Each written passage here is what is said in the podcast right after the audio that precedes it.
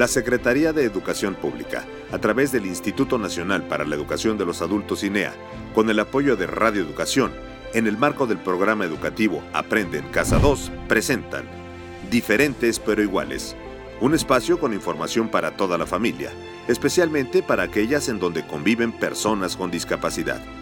Juntos descubriremos y reflexionaremos sobre temas importantes para nuestro desarrollo como personas y en nuestra comunidad. Comenzamos. Les damos la más cordial bienvenida a nuestro programa de radio Diferentes pero iguales. Un programa dedicado al aprendizaje en familia y dirigido especialmente a aquellas en las que viven personas con discapacidad. En el programa de hoy abordaremos el tema cómo contribuimos a ahorrar energía en la familia, por lo que les pedimos que se pongan cómodos y nos acompañen en esta emisión. Comenzamos. Si pensamos en todas nuestras actividades diarias, seguramente seremos conscientes de toda la energía que ocupamos en ellas. En nuestro hogar, el uso de la energía eléctrica y del gas es indispensable para el buen funcionamiento de la iluminación, la televisión, de la estufa o del calentador, y esta energía proviene de los recursos naturales que existen en nuestro planeta es necesario que seamos conscientes del consumo de energía que realizamos y fomentemos su ahorro desde nuestro hogar, pues esto nos permitirá conservar el medio ambiente y los recursos naturales. ¿Cómo favorece el ahorro de energía al medio ambiente? ¿Qué medidas de ahorro de energía implementan ustedes en el hogar? ¿Cómo participan en ellas los integrantes de la familia? Dense tiempo para reflexionar y quédense con nosotros para conocer algunos beneficios del ahorro energético y para identificar algunas maneras para empezar a hacerlo. No hay más que ventajas.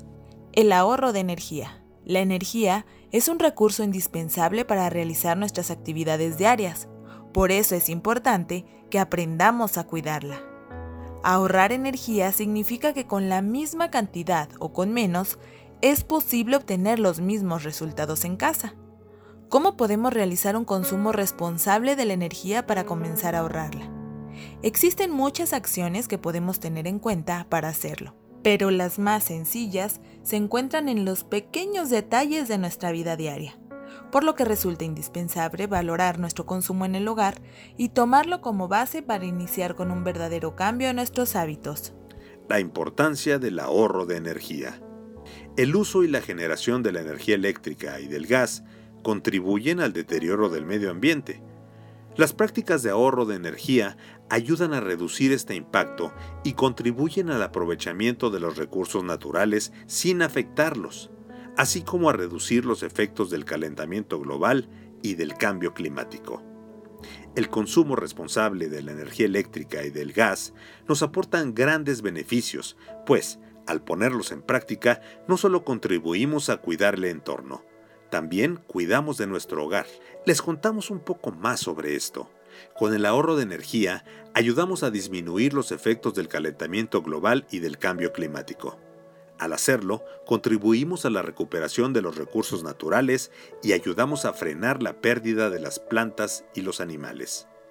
También, el consumo responsable de energía nos permite enseñar a las niñas, los niños, los jóvenes y a las personas con discapacidad que es posible cambiar nuestros hábitos para dejarles un futuro más limpio y saludable. Y por supuesto, si ahorramos energía en el hogar, también disminuirán los costos en los recibos de luz y gas. ¿Qué otras ventajas tiene para ustedes el ahorro de energía en el hogar? Tomen un tiempo para reflexionar y cuando les sea posible, coméntenlas en familia. El ahorro de energía en el hogar. El consumo responsable de la energía en el hogar es una tarea sencilla que siempre está al alcance de nuestra mano. Aquí les damos algunas recomendaciones. Para ahorrar energía eléctrica, revisen las instalaciones eléctricas, el medidor de la casa y sus aparatos electrónicos para asegurarse que funcionen correctamente. Apaguen los focos y desconecten sus aparatos cuando no los estén utilizando. Si en casa usan la computadora o algún otro aparato electrónico, es importante que los revisen con regularidad para asegurarse que funcionan perfectamente y que se encuentran encendidos únicamente cuando se van a utilizar. Si las niñas, los niños y las personas con discapacidad utilizan algún juguete o algún aparato que funcione con pilas, es importante que éstas sean recargables. Así, evitarán la acumulación de residuos peligrosos para el medio ambiente.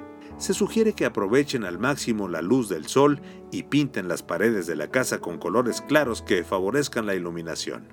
Utilicen focos ahorradores estos proporcionan el mismo nivel de iluminación que los otros, pero duran 10 veces más y consumen 4 veces menos energía eléctrica. El refrigerador es uno de los aparatos del hogar que consume más energía eléctrica, por eso les sugerimos que siempre lo mantengan cerrado. También si van a utilizar la plancha, los invitamos a que planchen la mayor cantidad de ropa en una sola sesión empezando por aquella que necesite más calor y dejando al final la que esté más delgada. Esto permitirá desconectar la plancha un poco antes de terminar y aprovechar la temperatura acumulada. Cuando ocupen la lavadora, procuren ponerla en su carga máxima y utilizar el detergente necesario.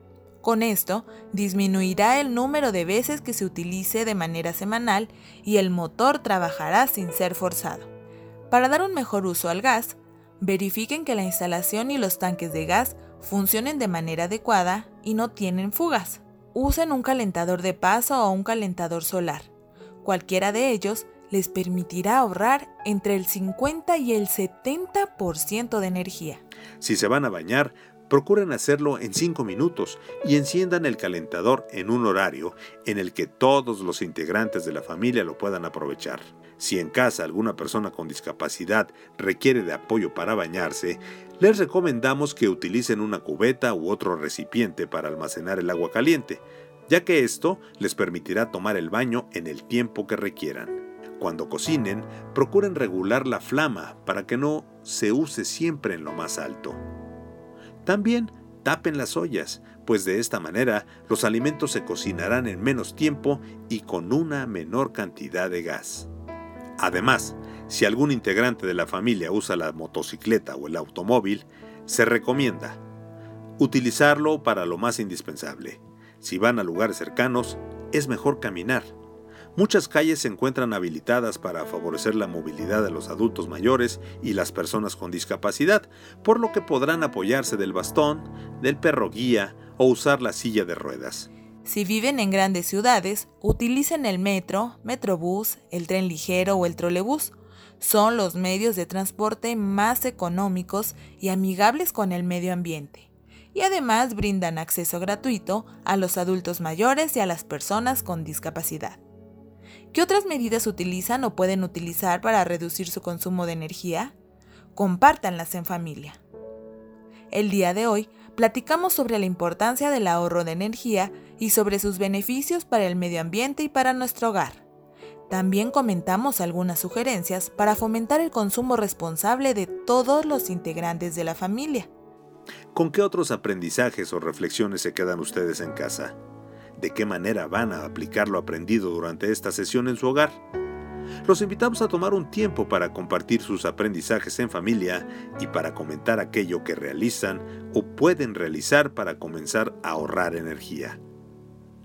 Nuestro programa de hoy ha terminado. Los invitamos a compartir, en familia, sus aprendizajes sobre el tema abordado. Este tema y otros relacionados con la vida como la familia, la comunidad, el trabajo, el cuidado del ambiente y el uso de la tecnología son parte de la primaria y la secundaria para personas jóvenes y adultas. Si conocen a alguna persona mayor de 15 años con algún tipo de discapacidad que no sepa leer y escribir o que no haya concluido la primaria o la secundaria, oriéntenla para que llame a Linea al 800 00 60 300. Recuerden que todas y todos tenemos algo que podemos compartir, aprender y enseñar. Hasta mañana.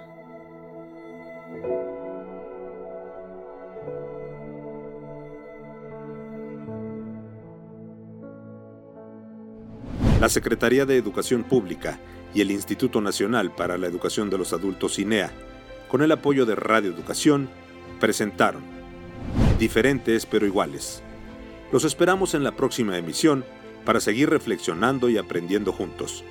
Recuerda que, en este programa, tu participación es lo más importante. Hasta la próxima.